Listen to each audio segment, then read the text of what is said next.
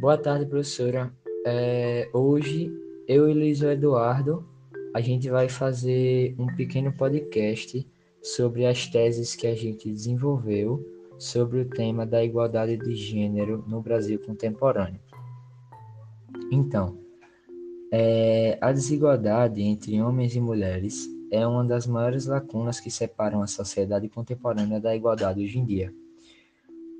Como a sociedade brasileira contemporânea é composta por homens e mulheres, tem essa desigualdade entre eles. E é muito importante saber que ninguém deve ser discriminado nem por causa de sua raça, nem por causa de sua classe social, e muito menos pelo seu gênero.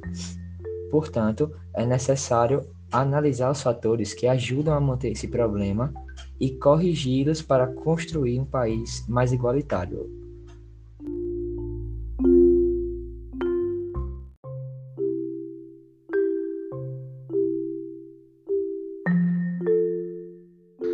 Boa tarde, professora. A minha opinião, na verdade, é um complemento sobre o que Ian falou. Desde antigamente e até hoje, infelizmente, essa desigualdade existe. As mulheres são muito discriminadas pelo jeito que se vestem, sexualidade e até pelo que Ian falou na fala dele, a raça.